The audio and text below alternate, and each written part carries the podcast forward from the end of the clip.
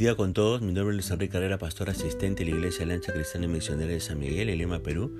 Quisiéramos tener la reflexión del día de hoy, martes 21 de febrero de 2023. Nos corresponde el pasaje de Romanos capítulo 11, desde el verso 11 hasta el 24. Y hemos, del versículo 1 hasta el 24. Y hemos querido titular a este devocional Volver a levantarse. Si antes no quedó claro para alguno, en este capítulo se expone de manera contundente que Dios no desechó a Israel.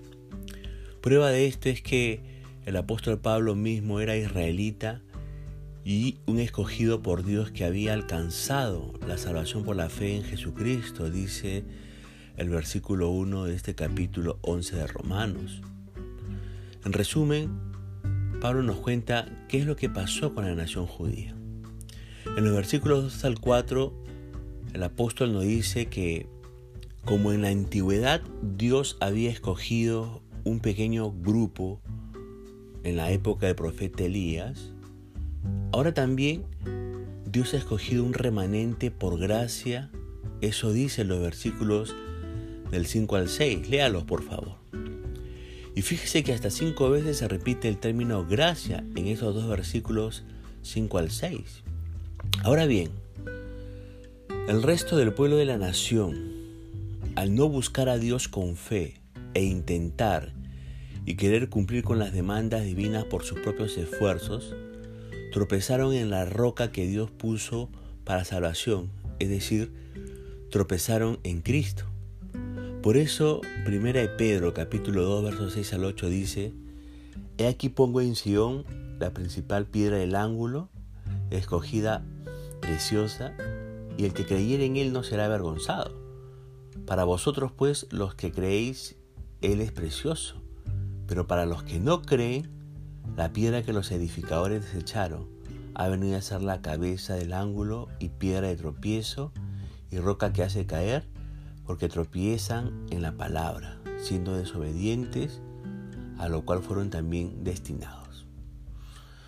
Ahora bien, los versículos 7 al 8 de este capítulo 11, lo que nos dicen en otras palabras es que el calor para derretirlos a los de la nación judía terminó endureciéndolos debido a sus necios corazones. La invitación al banquete para esta nación judía se convirtió en red, en tropiezo y en, retribución, dice el versículo 9 de este capítulo 11 de Romanos. La luz debía guiarlos a ver, la luz que debía guiarlos a ver, terminó cegándolos. Eso dice el versículo 10. Dice, sean oscurecidos sus ojos para que no vean y agobiarles la espalda para siempre. Ahora, busquemos aplicar lo que acabo de compartirles.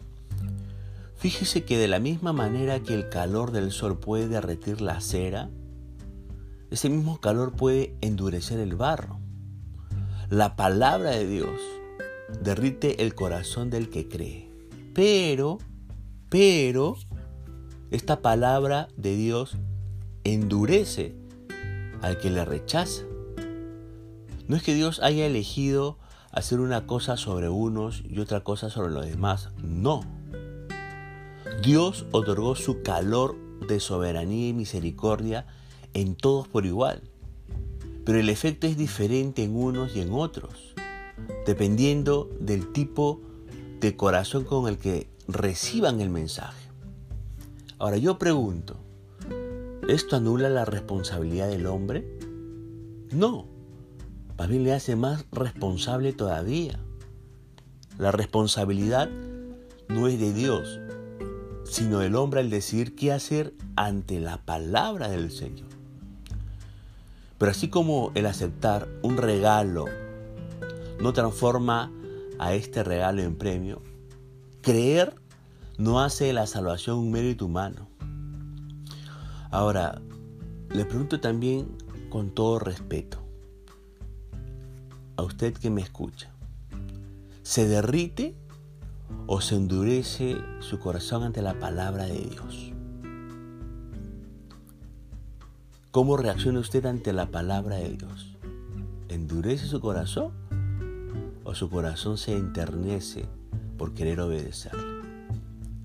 Pregunto más, ¿cree en la salvación que Dios ofrece a través de su Hijo Jesucristo, como dice Romanos 10:13? ¿O queremos lograr nuestra justicia por medio, por mérito propio, como ya lo vimos en Romanos capítulo 9, versos 31 al 32? ¿Mm? Fíjese que Israel se había ensoberbecido, creyéndose un pueblo mucho más digno que todos los demás. Una de las consecuencias que esto había causado era que los judíos creyentes tomaran malas actitudes contra sus hermanos gentiles. Eso lo vemos en Romanos capítulo 2, verso 17 y lo veremos también en Romanos 14, verso 3. Y el apóstol Pablo le preocupaba que también los gentiles pudieran caer en el mismo error que habían caído los judíos, adoptando una actitud orgullosa ¿no? frente a los judíos. Y en el versículo 18 de este capítulo 11 nos dice que Pablo no quería que se jacten contra las ramas, no quería que se ensoberbezcan, dice el verso 20. Pablo no quería que se vuelvan arrogantes, dice el versículo 25 de este capítulo 11 de Romanos. Y para evitar todo esto que se ha mencionado anteriormente, el apóstol Pablo le, les escribe dos razones fundamentales para evitar caer en esto. Primera razón lo encontramos en los versículos 11 al 15. Por la transgresión de los judíos vino la reconciliación a los gentiles su fracaso, el fracaso de los judíos, fue nuestra riqueza, fue la riqueza de los gentiles. Pero ¿sabe qué? Su admisión futura de este pueblo judío será gloriosa. En el futuro, Dios admitirá nuevamente a este pueblo. Y esa admisión va a ser gloriosa. Ahora bien, los gentiles debemos utilizar nuestros privilegios para más bien motivar a los israelitas a creer, no para jactarnos contra ellos, ¿no? Dicen estos versículos del 11 al 15. Ahora hay una segunda razón que describe el apóstol Pablo para evitar caer ¿no? en esas actitudes soberbias, jactanciosas y arrogantes. Lo vemos en los versículos del 16 al 24 de este capítulo 11 de Romanos. Si los gentiles, el olivo silvestre, fueron injertados en el buen olivo, ¿cuánto más podrán ser injertadas nuevamente las ramas originales? Es decir, el pueblo de Israel, la nación de Israel, ¿no? Mire, ¿ah? Dios es poderoso para volverlos a injertar, para volverlos a llamar a que tengan protagonismo junto con Él. Por eso, cuán maravilloso es nuestro Dios, cuán glorioso es Él. ¿Sabe una cosa? Dios es capaz de transformar nuestros fracasos en una fuente inagotable de bendición por medio de nuestro Señor Jesucristo. Cuán poderoso es el Señor. Por eso le digo algo y escúcheme por favor. Sus caídas, sus fracasos, no son irremediables. Él puede volver a levantarle, créalo. A pesar de que usted haya tenido caídas y aún un sinfín de vidas de fracaso, Él puede volver a levantarle. Por eso le pregunto, ¿está desanimado por fracasos pasados? ¿Está desanimado usted por fracasos pasados en su vida? Le digo algo más. A través del ejemplo de Israel podemos apreciar muchos de los atributos bondadosos de Dios. Él es misericordioso y lleno de oportunidades. Créalo. Ahora, ¿cree que Dios no puede remediar sus malas decisiones y sus fracasos? Pues desde luego que lo puede hacer. Él puede remediar sus malas decisiones y, sus fracasos. Por eso venga de rodillas ante Dios. Vuelva a Él. No intente razonarlo, solo confíe. Claro que Él puede hacerlo. Él puede convertir y remediar sus malas decisiones y sus fracasos. Por otro lado, le pregunto algo más a usted que quizás no tiene una vida de malas decisiones y fracasos.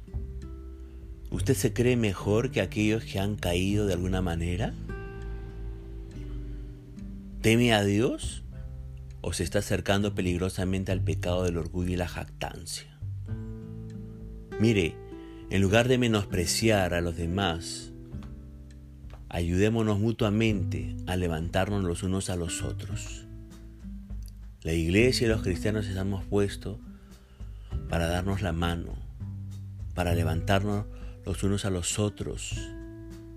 ¿Y sabe qué? Caminar nuevamente hacia los propósitos de Dios buscando su gloria.